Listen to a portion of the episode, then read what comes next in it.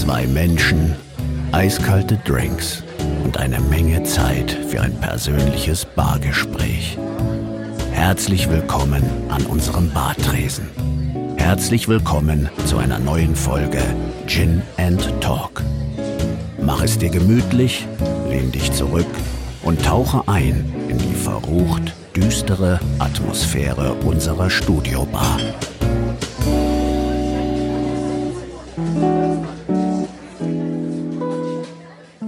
Herzlich willkommen. Mein Name ist Daniel Fürk und ich freue mich sehr, dass ihr heute alle bei dieser ganz besonderen Gin Talk Folge mit dabei seid. Besonders deshalb, weil wir heute gar keinen Gast hier am Bartresen haben. Nach 20 Folgen, nach 20 spannenden Gästen hier am Bartresen wollte ich die Zeit nutzen, um mit euch gemeinsam auf meine ganz persönlichen Highlights zurückzublicken.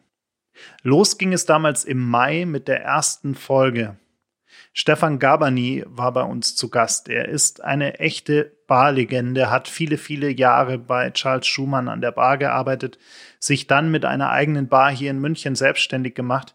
Und er ist unter anderem auch Autor des Whisky-Lexikons, der Bibel aller Whisky-Liebhaber. Ich wollte von ihm wissen, wie es ihm geht in dieser ganz besonderen Situation während des ersten Gastro-Lockdowns. Ja, gemischt. Also ich genieße die Freizeit, aber es wird natürlich am Konto langsam eng. Und äh, so schön es ist, so jeden Abend zu Hause kochen zu können und so, ähm, ist es einfach eine sehr, sehr verrückte, merkwürdige Zeit und Stimmung draußen. Das weiß ja auch keiner, was wirklich, äh, wie es weitergeht. Nach dieser ersten Folge ging es dann Schlag auf Schlag weiter mit den nächsten Gästen und ich habe mich dabei nie gescheut, auch wirklich ernste Themen hier anzugehen und zu diskutieren. Das internationale Supermodel Puppies Love Day hat uns Einblicke in seinen Alltag, in sein Leben gegeben und dabei auch erklärt, dass Rassismus leider immer wieder zu seinem Alltag gehört. Wenn du schwarz bist, du wirst ungerecht, kontrolliert, mehr kontrolliert als ein anderer normaler Mensch. Mir passiert, wenn ich in der Stadt bin, Polizei kontrolliert dich und müssen dich wirklich, das einfach an, ob du was hast noch. Dokumente, lange am Telefonieren, äh, um zu checken, ob du was alles hast und dann dich so aussehen, die nehmen dir auch Hauptbahnhof, ist mir schon auch passiert.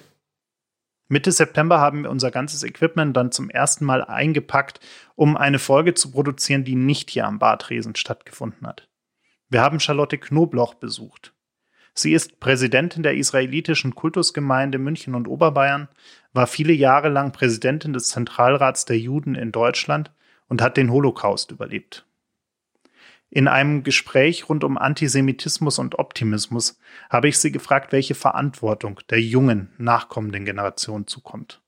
Äh, wenn ich an eure Generation denke, ihr seid ja schon in der Verantwortung, nehme ich an, ich kann es nicht sagen, aber dass ihr auch Familien gründet, dass ihr, äh, dass ihr, äh, dass Kinder kommen, dass ihr die, auf die Kindererziehung gerade in diesen, äh, in diesen Dingen, was, was Hass und was, was, äh, was äh, sonstige Vorurteile gegen Menschen, gleich welcher, welcher Art jetzt ist, spreche ich jetzt nicht nur vom Antisemitismus, vom Fremdenhass, von äh, all den, von all den Themen, äh, die, die natürlich äh, auch nicht, äh, äh, wie soll ich sagen, äh, gut sind für unser Land. Also ich meine, die Verantwortung, die ihr jetzt habt mit, äh, mit der Gründung von Familien, mit der Gründung von, jung, äh, von mit der Erziehung von jungen Menschen, müsst ihr schon sehr früh anfangen. Ich, ich sage immer, es muss ja auch ein, ein junger Mensch wissen und schätzen, wo er lebt. Er muss auch wissen, dass er für das, was er genießt und was er, was er hat, auch eine gewisse Verantwortung hat. Und die Verantwortung erstreckt sich auch auf jede Geschichte eines Landes. Nicht nur auf die, auf die Geschichte unseres Landes. Also ihr, ihr müsst äh, äh, heutzutage dafür sorgen, dass eure Nachkommen auch dankbar dem Land sind, in dem sie leben. Schätzen, was sie für, äh, gegenüber anderen Ländern für Vorteile, für Vorteile haben. Das haben die Väter gelegt. die Großväter gekriegt. Die Urgroßväter waren schon leider verblendet. Aber die anderen haben sich dann schon mehr einer, einer äh, positiven Zukunft äh, verschrieben. Äh, ihr, da, ihr habt eine große Verantwortung. Jetzt, da, es geht nicht nur um den, äh, da geht es nicht nur um den, äh, um den Judenhass. Es ist, wie gesagt, es ist, äh, wenn man sich das mal vorstellt, es leben ja nicht, es leben ja nicht mehr wegen ab 100.000 Juden in unserem Land. Es ist ja eine, äh, es ist ja wirklich eine kleine, eine, äh, gegenüber über 8, 84 sind wir, glaube ich, jetzt 84 Millionen, oder? Ja, so ungefähr, gegenüber 84 Millionen Menschen. Äh, und, äh, und da sieht man, wie wichtig das ist, dass Menschen den Menschen beurteilen nach seiner Bildung, nach seiner Art und Weise, wie er lebt, nach seiner Art und Weise, wie er sich, äh, wie er sich äh, mit den äh, denen beschäftigt, die nicht auf der Sonnenseite des Lebens äh, äh, vorhanden sind.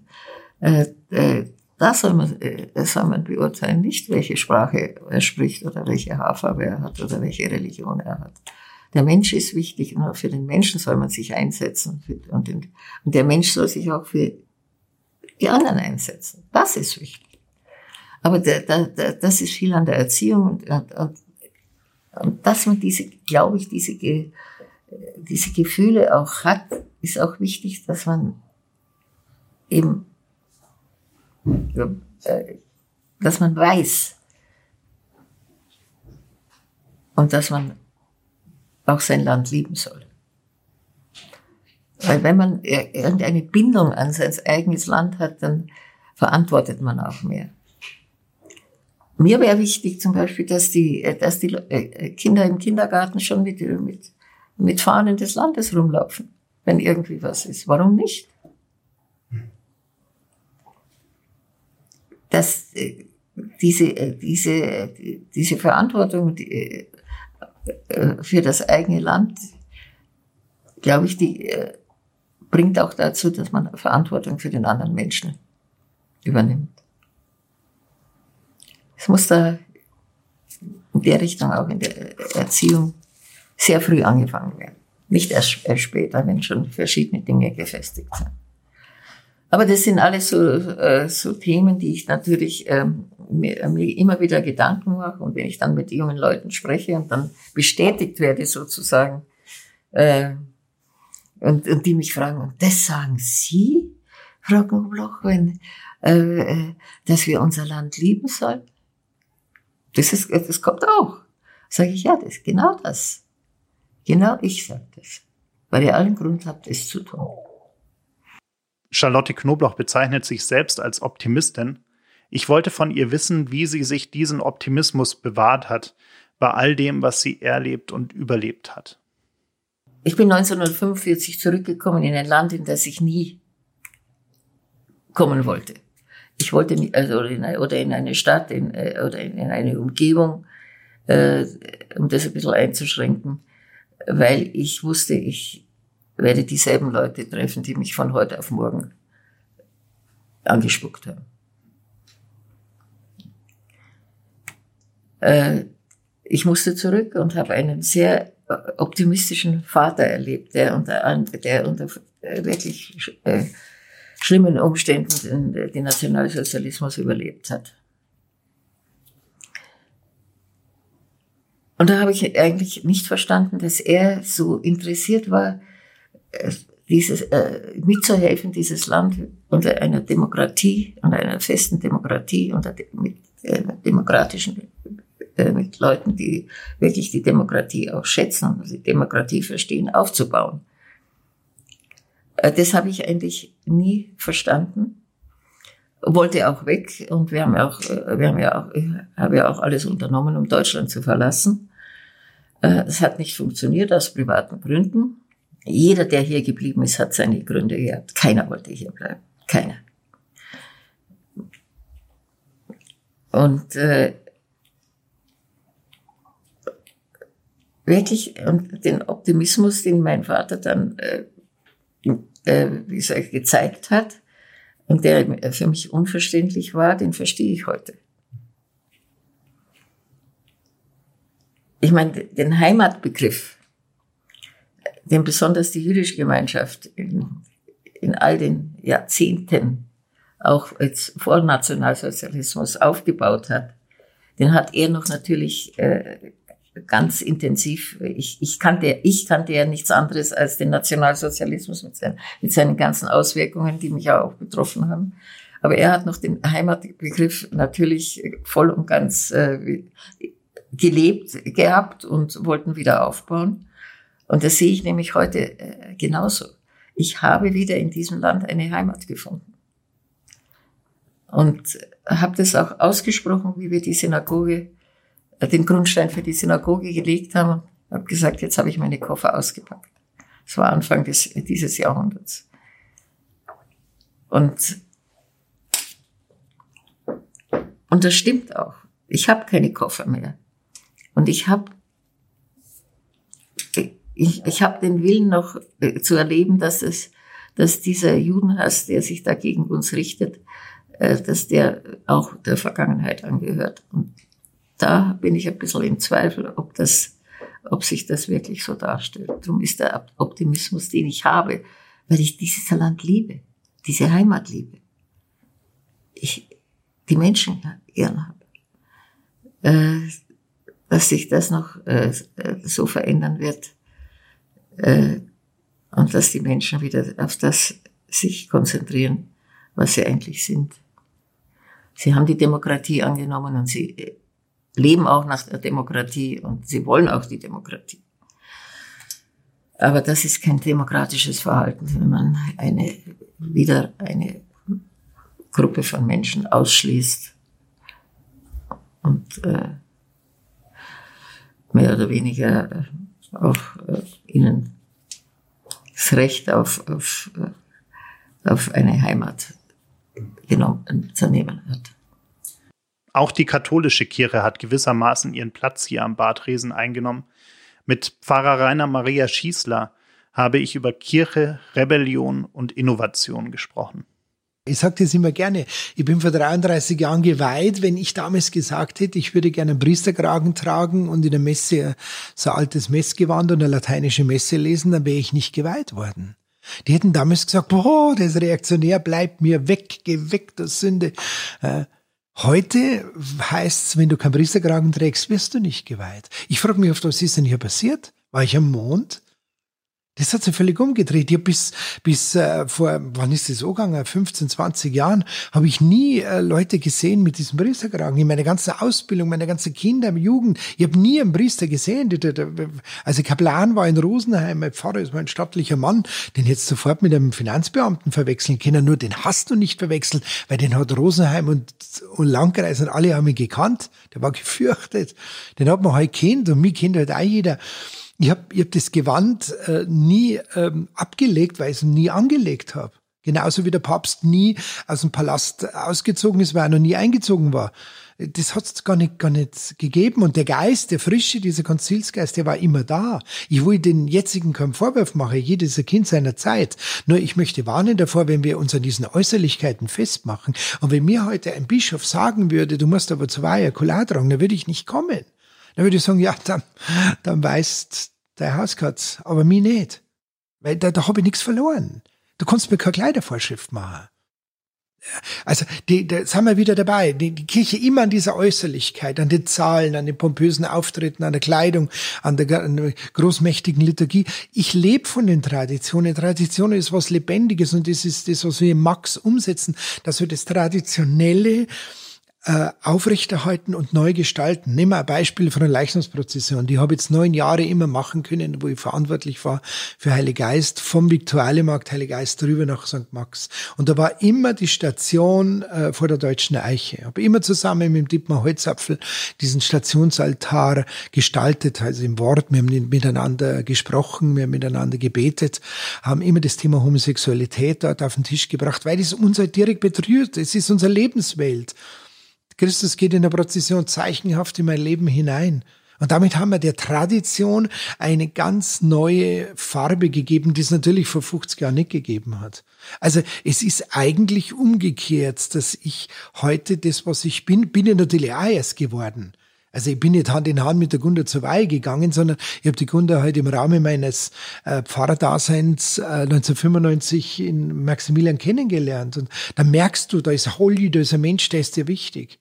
Ja, deswegen hau ich jetzt nicht gleich aus dem Priesterberuf ab und, und, und sage, ich schmeiß jetzt alles hin, sondern wir haben dann gelernt, miteinander unser beider Leben zu vereinbaren, ohne dass wir irgendwelche Regeln brechen, ohne dass wir vor allem, das ist noch wichtiger, wir Regeln Menschen verletzen. Und heute sind wir glücklich und zufrieden, dass wir jetzt ein Vierteljahrhundert das so gut hingekriegt haben, vor allem, weil es uns so viel Kraft gegeben hat. Und das betrifft ja diese Lebensweise des Zölibats, weil jeder sagt, ah, der moderne Schießler, der will ein Zölibat abschaffen. Überhaupt nichts will ich abschaffen. Ich will nur Klarheit schaffen. Und ich habe diese Lebensweise zum Beispiel nur für mich gewählt, weil ich sie wollte. Wenn mir irgendein Bischof oder irgendeiner gesagt hätte, ich will, dass du in einem Zölibat lebst, dann sage ich, ja, mein, das Leben ist kein Ponyhof. Ist mir wurscht, was du willst. Ich muss wollen. Der hat gar nichts davon, wenn er das will. Ich muss darin glücklich werden. Es ist nicht immer glücklich. Also ich muss darin meine Lebensbestimmung sehen, keine Aufgabe. Das Leben ist ja Aufgabe genug, meine Lebensbestimmung, die habe ich entdeckt. Und die, die Beschäftigung, die Auseinandersetzung mit dieser Lebensweise, die hat mir erfüllt, bis zum heutigen Tag. Ich wollte von ihm auch wissen, warum in der heutigen Zeit aus seiner Sicht Kirche immer noch eine Daseinsberechtigung hat. Ich glaube, das ist die falsche Frage, um an die Kirche heranzugehen. Ähm, auch nicht die Frage, wieso gibt es Kirche? Ähm, sondern was macht Kirche? Und da kann ich halt ja nur von mir erzählen. Ich habe jetzt mit der Frage gerechnet, wieso sind Sie Pfarrer geworden? Und da wäre meine Antwort gewesen, eine Gegenfrage, waren Sie schon mal verliebt? Ähm, ich, die Kirche kann ich nie an ihrer Nützlichkeit messen. Also das wäre eine Frage nach dem Warum. Sondern ähm, nach ihrem Ausdruck, nach ihrer Botschaft, nach ihrer, ähm, nach ihrer Darstellung bei, bei den Menschen. Und Kirche ist ja nicht etwas unabhängig Bestehendes, auch wenn wir das manche gerade ultraorthodoxe so verkaufen wollen, sondern Kirche, das ist ja das, was wir als Kirche machen. Ich sage zum Beispiel immer Leuten, die mir erzählen, dass sie aus der Kirche ausgetreten sind. Dann wird verwiesen auf Rom und auf unsägliche Sachen, die da kommen, wo ich vieles teile. Dann sage ich, ja, aber haben Sie nicht das Gefühl, dass die aus der Kirche ausgetreten sind, in der Sie hundertprozentig reinpassen? Und daraus entwickelt sich da unser gemeinsamer Auftrag dieser Kirche wieder, dieses Antlitz und diese Funktion zu geben, damit sie den Menschen dient. Ich nehme mal den Satz und verwende ihn für die Kirche her. Der Satz lautet, eine Religion, die nicht dient, dient zu gar nichts. Und das nehmen wir jetzt für Kirche. Eine Kirche, die nicht dient, braucht niemand. Und dann haben wir die Frage beantwortet. Aber eine Kirche, die dient, die ist unersetzlich. Und für mich ist Kirche Heimat. So beschreib's ich eben dann. Und Heimat, sagt ein ganz großer Vorbild von mir, der verstorbene Bischof von Innsbruck, der Reinhold Stecher, ist ein von Liebe durchwehter Ort. Das ist Heimat. Aber, aber das ist für mich. Also, der, das wäre genauso, wenn Sie sich die Frage stellen, wozu braucht der Mensch eine Heimat? Er hat eine. So ist für mich, ich habe diese Kirche. Und äh, die kann sie nur so anstellen, die kann sie nur so verquerstellen, die kann sie nur so rüpelhaft benehmen den Menschen gegenüber. Meine Antwort und dann erst recht ist, um mich wirst nicht los. Auf gar keinen Fall. Düster und ernst ging es dann bei einer eurer drei liebsten Folgen zu. Der Strafverteidiger Steffen Ufer hat uns hier an der Bar besucht und aus seinem mehr als 50-jährigen Berufsleben berichtet. Der Fall Lagrange hat mich deshalb besonders berührt, weil ich eben äh, bei der Gnadenanhörung, die einen Tag vor der Hinrichtung stattfand, äh, mit äh, in Amerika war. Die Claudia Roth ist mit mir hingeflogen als Mitglied des Menschenrechtsausschusses im Bundestag. Wir haben dann noch geschafft, den deutschen Botschafter aus Washington nach äh, in die Wüste von Arizona, wo dieser Knast eben äh, ist, in Florence. Äh, 14.000 Gefangene haben die da. Äh, das ist alles unvorstellbar. Und äh, auch der Botschafter hat sich dann äh, mit einer schönen Rede äh, für äh, die Begnadigung eingesetzt. Die Claudia Roth hat äh, ihre üblichen Tränen vergossen, aber hier waren sie wirklich angebracht. Und äh, ich habe versucht, das, die Rede meines Lebens zu halten und habe vor allen Dingen darauf hingewiesen, dass ich hier eine Vielzahl von jungen amerikanischen Soldaten vertreten hatte, äh, die äh, auch Menschen getötet hatten, äh, denen wir aber eben zum Teil mit zehn Jahren Jugendstrafe weitestgehend entgegengekommen sind, weil wir eben gesehen haben, die waren entwurzelt und waren in einer Umgebung, die für sie ungewohnt war und sind mit all den Umständen nicht klargekommen. Und das hat eben zu einer Verminderung der Schuldfähigkeit und zu geringeren Strafen geführt.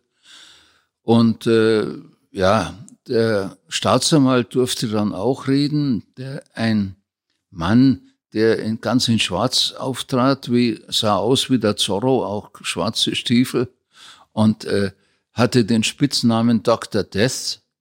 Ja, dieser Dr. Death äh, hat sich natürlich für die Vollstreckung der Todesstrafen äh, gegen beide Brüder, die in einem buchstäblichen Käfig gefesselt rundrum äh, in dem Raum mit waren, im großen Raum, wo das alles stattfand, im Gefängnis.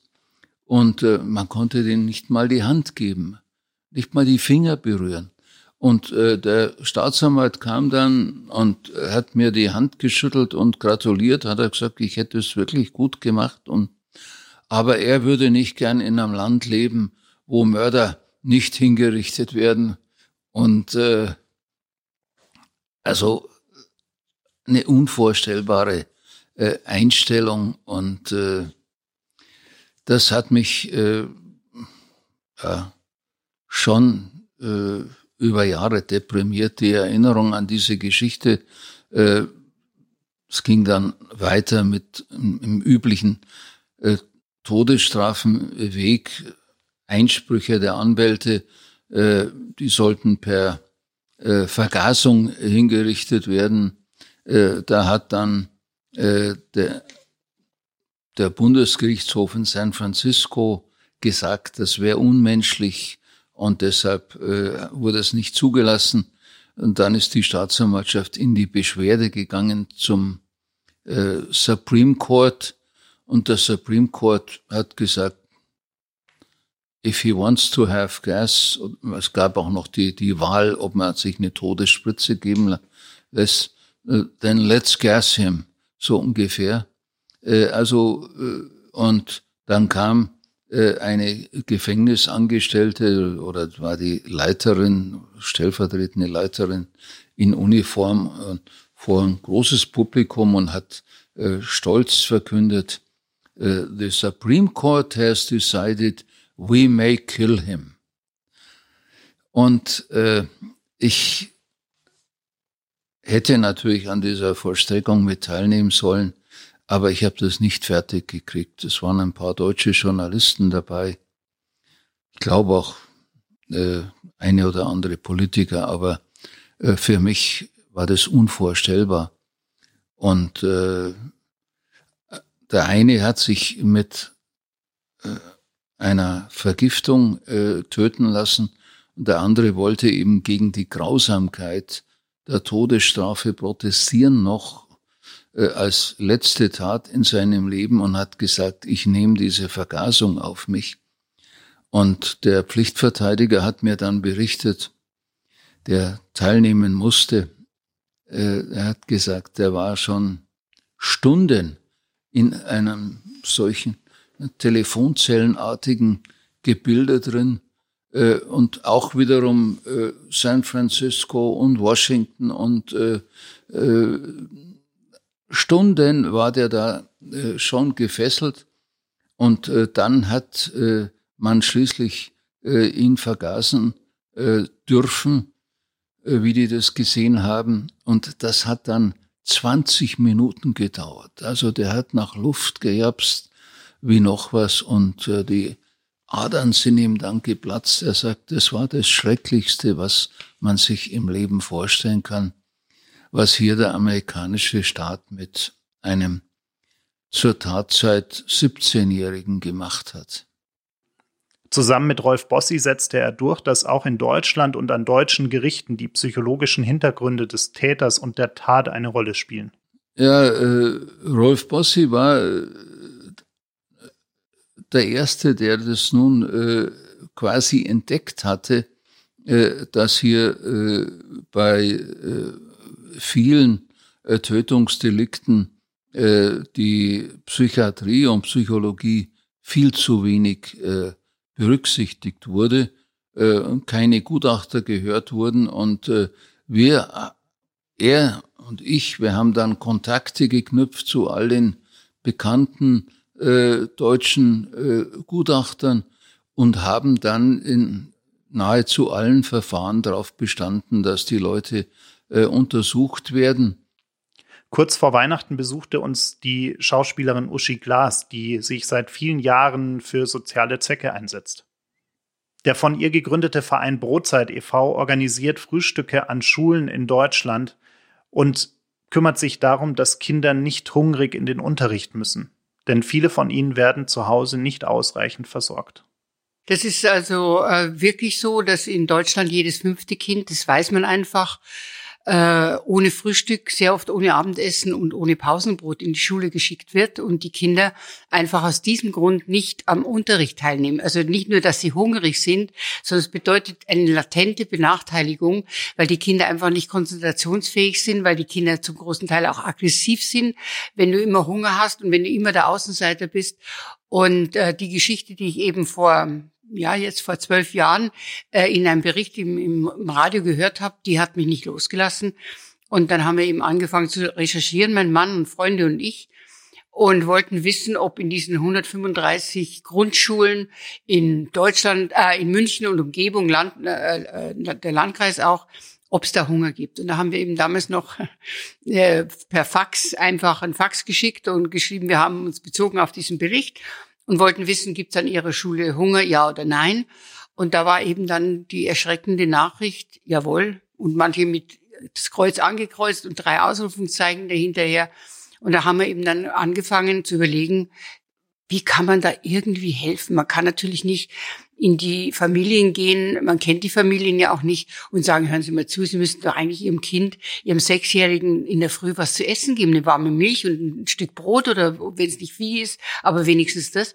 Also da haben wir schon gleich gesehen, das geht natürlich nicht, weil wir wissen ja gar nicht, wo die sind.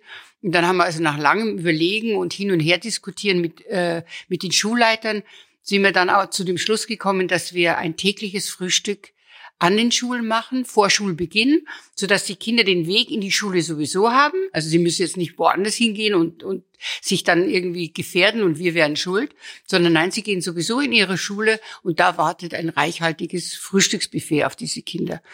Und das machen wir eben jetzt äh, schon elf Jahre und ähm, und haben inzwischen weit über 11.000 Kinder jeden Tag zum Frühstück in der ganzen Bundesrepublik. Wir sind in acht Bundesländern und äh, der Bedarf ist riesengroß. Also man muss auch dazu sagen, er wird noch größer eigentlich. Es wird nicht weniger, sondern mehr.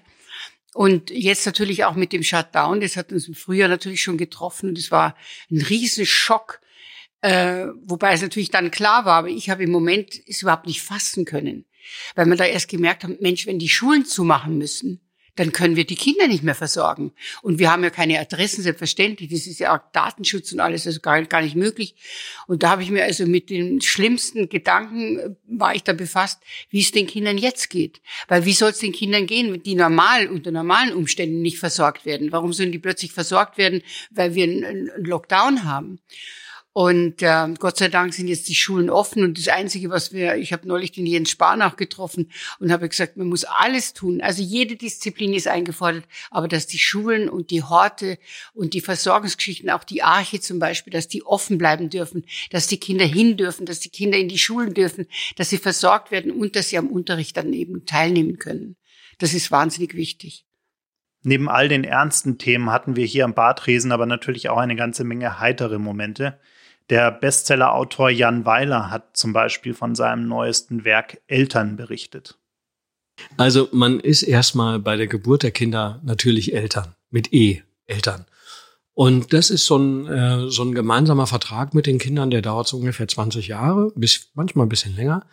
Und dann läuft dieser Vertrag aus. Und wenn dieser Vertrag ausläuft, was bei mir momentan der Fall ist, dann verwandelt man sich. Erst haben die Kinder sich verwandelt von Kinder in Pubertiere und jetzt verwandeln sich die Eltern, und zwar von Eltern mit E in Eltern mit Ä.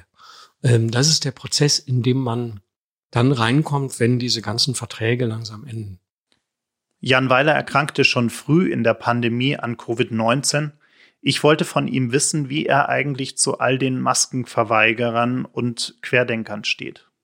Ich erlebe das als äh, völlig bizarr. Völlig bizarr.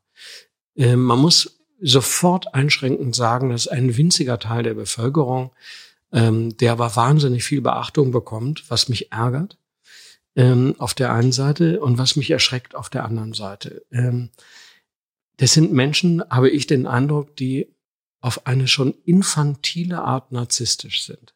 Es geht nur um mich. Ich, ich, ich. Ich will diese Maske nicht tragen. Ähm, ein Appell an Empathie und Gemeinsinn schlägt bei diesen Menschen völlig fehl. Ähm, das, das finde ich total absurd. Ich war dann jetzt zwei Monate in Italien ähm, und ähm, die haben dort auch im Fernsehen ähm, diese ähm, Demo da vom 1. August gesehen und sprach mich ein italienischer Nachbar an, sagte, was ist denn da los bei euch und Revolution, also wie, was, was ist denn da? Warum sind die denn so wütend? Ich habe dann versucht, das sehr neutral zu erklären. Naja, die sind wütend, weil die sich in ihren Freiheitsrechten eingeschränkt fühlen und weil die das, den Eindruck haben, ähm, dass sie äh, gegängelt werden und unterdrückt werden. Und dann sagte der, ja, wie unterdrückt? Von wem denn? Ja, von der, von der Regierung. Ja, und, äh, aber was macht denn die Regierung? Naja, die Regierung hat gesagt, die Leute müssen Atemschutzmasken tragen, die müssen sich die Pfoten waschen und Abstand halten. Und da guckt er mich an und deswegen fühlen die sich in ihrer Freiheit eingeschränkt. Ich sag so, ja, das ist das, sowas sehr Deutsches vielleicht. Und dann sagte der, Leute, ey, ihr habt Sorgen hat so gelacht, hat so abgewunken. Ne? Äh, man muss sehen, äh, Italien hat ähm, keine Kurzarbeiterregelung. Die hatten im Gegensatz zu uns tatsächlich einen Lockdown, den wir ja faktisch gar nicht hatten. Ähm, und denen geht's in vielen äh, Gebieten infrastrukturell sowieso beschissen. Ähm, die sind aber relativ gelassen und die sagen, naja, also wenn das jetzt nur sein muss, dann muss das jetzt sein. Ähm, während bei uns die Hölle losbricht wenn man öffentlich überhaupt darüber redet, dass man davon erkrankt ist. Das habe ich am Montag gemacht. Ich war am Montag Vormittag im ZDF und ähm, wurde darauf angesprochen und dann haben die das als zwei Minuten Clip bei Facebook reingestellt. Du kannst dir gar nicht vorstellen, was da für Kommentare drunter stehen. Da steht unter anderem ein Kommentar von einem deutschen Fernsehzuschauer, der geschrieben hat, ich sei ein vom Staat bezahlter Schauspieler, der im Staatsfunk auftrete, ähm, um Angst zu verbreiten. Völlig verrückt. Völlig verrückt. Und ich merke jetzt auch an mir selber, ich rede jetzt seit zweieinhalb Minuten über diese Scheiße. Ähm, wir sollten über völlig andere Dinge äh, ähm, reden und ich gebe denen jetzt schon wieder deine Sendezeit. Gutes Essen und gute Drinks haben hier an der Bar natürlich auch immer eine große Rolle gespielt. Sternekoch Jan Hartwig, der mit dem Restaurant Atelier hier im Bayerischen Hof in München drei Sterne erkocht hat, gab uns Einblicke dazu, welche Verantwortung uns beim Fleischkonsum zukommt. Ich finde aber, was wichtig ist, dass man, und so würde ich, wenn ich, wenn ich auch keine Kinder habe, aber wenn ich welche hätte, dann würde ich sie so erziehen, dass man sagt, Essen ist nie Igitt und man muss es erstmal probieren. Also ich finde, manchmal ist es auch wirklich so, dass dann, das schmeckt der Mama nicht, das schmeckt der auch nicht. Das ist so auferzogen, dass du, wir essen sowas nicht. Ja, und dann ist es einfach, warum ist eine Oster eklig? Das ist nicht eklig. Warum ist ein, warum ist ein Kalbshirn eklig? Es ist nicht eklig. Ja, es ist auch nicht mein Favorite-Produkt, muss ich ganz ehrlich sagen. Ich bin jetzt auch nicht der größte Freund von Hirn, aber es ist nicht eklig. Ja, es hat genauso seine Berechtigung und es hat genauso den Respekt verdient wie äh, das Filet und alles andere, weil, wie gesagt, ein, ein, ein Rinderfilet wächst nicht im Kühlregal. Das hat ein, das, das ist ein Teil von einem Tier und das muss respektiert werden und, und dazu gehört jedes Teil dazu. Und für mich ist ein Kalb, was nur Muttermilch gehabt hat, ist für mich kein, kein toller Geschmack. Das muss schon einmal wenigstens über die Weide gewesen sein und mal ein bisschen selber gefressen haben. Dazu kommt dann aber, dass es eben nicht so romantisch rosa ist, wie das jeder so kennt und, und komplett ohne Fett. Ich finde, ich weiß gar nicht, warum das irgendwie erstrebenswert ist, ein Fleisch zu essen, was 0,0 Fett hat. Das ist über, ich finde das überhaupt nicht erstrebenswert. Und wenn man dann überlegt, dass, dass Putenbrüste sechs, sechseinhalb Kilo kriegen, dann darf man sich nicht wundern, wie sowas entsteht. Ja, das geht nicht ohne Medikation und ohne, ohne, ohne Hinzüchten auf sowas und so. Und das ist total krank. Ja, wenn man diese Viecher sieht, die fallen vorne über, weil das ist so überzüchtet, dass dieser, dass dieser Brustanteil so groß und fett ist, weil jeder nur Putenbrust isst. Auf Sandwich, auf Salat, auf irgendwelchen anderen Speisen. So, und dann sind das einfach deformierte, kranke Tiere. Und bei, bei sowas muss man einfach einen Bogen drum machen. Das ist einfach so. Ende August war dann ein Gast hier bei uns, den ich von Anfang an auf meiner Wunschliste für Gin and Talk hatte. Barlegende Charles Schumann kam zu uns und ich wollte von ihm wissen, wo er diese beeindruckende Energie hernimmt, die er bis heute hat. Angeboren vielleicht, aber ich passe auf mich auf. Ich glaube, es ist schon wichtig. Also viele in unserem Beruf passen nicht auf sich auf. Dann äh, ist die Energie weg, weil wenn man nachts arbeitet, also ich habe einen 14 bis 16 Stunden Tag, da muss man mit sich gut umgehen. Gewisse Dinge kann man nicht machen oder muss sie irgendwann wirklich rechtzeitig einstellen. Sonst ist man äh, nicht in der Lage.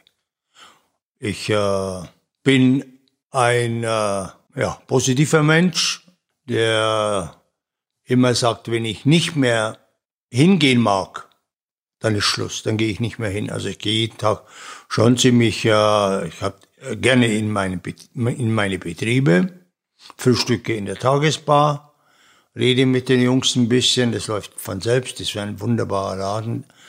Äh, oder Kaffeeladen ist ein schlechter Ausdruck. So schreibt man auch immer Laden in der Zeitung, also das darf man nicht sagen. Also das ist eine Beleidigung. Das ist ein wunderbares Café, das von ganz großartigen Menschen gemacht wird. Alle meine Mitarbeiter, die meisten meine, meiner Mitarbeiter arbeiten ihr ganzes Leben bei mir. Also ich kann das auch vermitteln. Herr Kabani hat auch über 20 Jahre oder noch länger bei mir gearbeitet. Ich habe keine Ahnung, wie lange, weiß ich gar nicht mehr. Ich überlege mir immer, wann wir aufgemacht haben. So lange ist es her. Ich weiß nur, dass wir nächstes Jahr 39 Jahre alt werden. Und ja, also ich finde schon wichtig. Also ich, wär, ich würde natürlich sehr gerne weggehen. Momentan wird es schwierig, man weiß man ja nicht, wo man hingehen soll. Äh, ich habe mir immer vorgestellt, dass ich meinen, das letzte Drittel meines Lebens anders verbringe und nicht jeden Tag Alltag habe. Aber momentan ist es wirklich ein bisschen schwierig. Und was mir fehlt in diesen Zeiten ist das Verreisen. Weil gerade beim Verreisen, wenn man weit reist, wir haben also auch, ich habe ein Büro in Tokio schon länger und da kann ich momentan gar nicht hin. Also da bin ich schon sehr traurig. Äh, und da hole ich mir auch die Ideen und den Antrieb. Also ich hole mir den Antrieb durch Reisen, Menschen kennenlernen, schauen, wie die das machen. Es gibt immer bessere, äh, besser es nachzumachen als die anderen, wenn man schon selbst keine Ideen hat. Also da hole ich mir den Antrieb. Ich hole mir den Antrieb, was natürlich wunderbar ist, dass ich trotz meines Alters noch sehr fit bin. Äh, also ich stehe nicht auf und habe ein Zipperlein und muss erst mal schauen, wie ich wieder zurechtkomme habe auch keinen schweren Kopf vom Trinken vom Tag vorher. Und ja, dann, kommt, dann steht man das schon auch sehr lange durch, glaube ich. Ich wollte außerdem von ihm wissen, wie er zu dem wurde, was er heute ist, denn zu Anfang seiner Karriere sah es erstmal gar nicht nach dem aus, was er heute macht. Nun gut, ich bin natürlich reingegangen und wollte eigentlich kein Barmann sein. Ne? Also ich wollte schon Drinks machen, aber ich wollte nicht äh, ich wollte nicht hergehen und, äh, äh, und sagen, jetzt äh, mache ich äh, die beste Bar der Welt. Also das war keine, das war ganz sicher nicht, nicht der, der Grund, warum ich eine Bar gemacht habe. Die Bar habe ich gemacht, weil viele meiner Gäste, ich habe damals in der Harris Bar gearbeitet, keine Ruhe gaben und haben gesagt, ja, jetzt mach doch mal selber was und, äh, und so weiter. Aber dann hat man das gemacht und ich habe mich mehr oder weniger überreden lassen, was im Nachhinein auch ganz gut ist, weil ich wirklich viele andere Dinge nicht hätte machen können.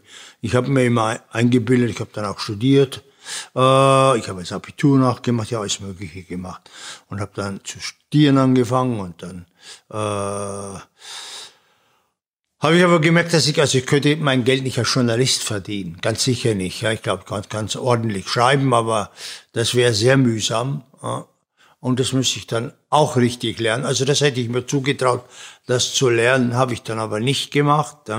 Wir hatten zwar viele Journalisten, in der Harrisbar vor allen Dingen, in der Schumannsbau jetzt ist es äh, etwas anders. Ja. Äh, haben wir nicht mehr ganz so viele.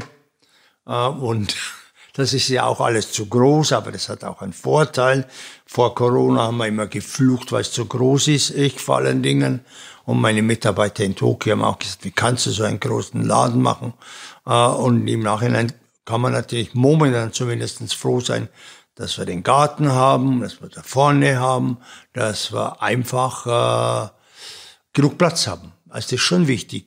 Und vorher habe ich mir immer gedacht, eine Bar für 10, 15 Leute und ist auch sehr anstrengend, ist vielleicht sogar anstrengender, weil man sich da nicht verstecken kann, sondern dann ist man wirklich äh, gefordert, sehr stark gefordert, wenn der Gast gegenüber sitzt und das ist schwierig. Ja, ja also ich, ich wollte eigentlich keine Bar machen, so muss man das wirklich mal sehen.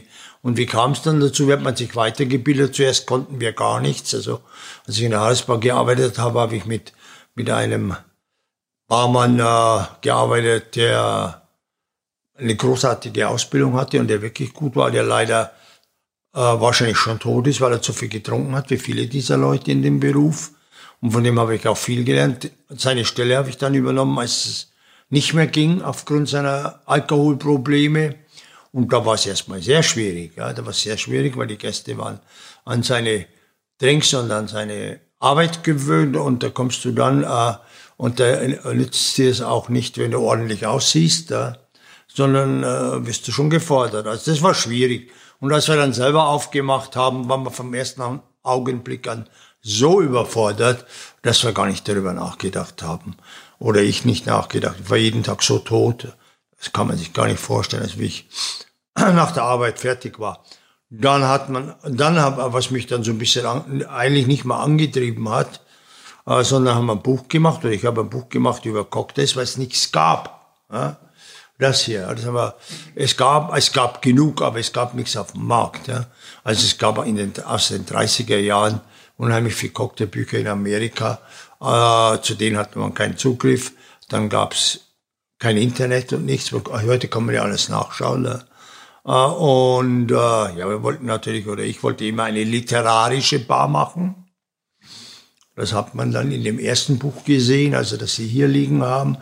Diese Bücher heißen Drinks and Stories. Da gibt's auch noch ein, ein äh, ein äh, Doppelgebaubuch dazu und, und so weiter. Und, und das haben wir auch wirklich äh, sehr gut äh, hinbekommen, dass wir da bekannt wurden. Also dieses, dieses American, haben Sie das Deutsche oder das Englische? Das ist das Deutsche, ja. Es gibt das ja. auch in Japanisch, es gibt eigentlich in vielen Sprachen. Ich glaub, das hier hat uns richtig berühmt gemacht. Und das war auch oder ist immer noch ein gutes Buch. Viele Leute, äh, also ich glaube, 80 Prozent der Barkeeper, die jetzt äh, erfolgreich sind, haben zuerst mit diesem Buch gearbeitet, weltweit. Und das ist natürlich schon ein, ein großer Erfolg. Ich weiß gar nicht, wie wir verkauft haben. Vielleicht eine halbe Million, kann ich gar nicht sagen. Kreativität und Inspiration waren auch immer spannende Themen hier am Tresen. Und ich wollte von Doris Dörrie wissen, was es eigentlich braucht, um den Kopf frei zu bekommen. Da braucht man nämlich gar nichts, keine Klangschale, nichts. Es ist nichts weiter als sich hinsetzen, Klappe halten und sitzen bleiben, sitzen bleiben, solange man kann, sitzen bleiben und dem eigenen äh, Geplapper im Hirn zuhören, zuschauen. Das ist alles. Mehr ist es nicht. Also das so zu reduzieren ist mir wichtig, weil viele Leute denken, ah, da braucht man jetzt unbedingt ganz spezielle Kissen und Klangschalen und ich weiß nicht was alles. Nicht um das jetzt äh, dir als Erlebnis äh, klein mhm. zu reden. Das ist wahnsinnig schön, aber dieses normale Meditieren, dazu braucht man gar nichts, nichts. Und das finde ich wichtig, weil ähm, es dadurch auch so zugänglich wird. Klappe halten, hinsetzen, kann jeder überall. Es ist nur seltsam schwierig, sich das diszipliniert äh, vorzunehmen. Also wirklich auch sitzen mhm. zu bleiben. Das sollte man am Anfang zehn Minuten versuchen und dann halt 20 Minuten. 20 Minuten ist eine gute Zeit. Das kann auch verdammt lang werden.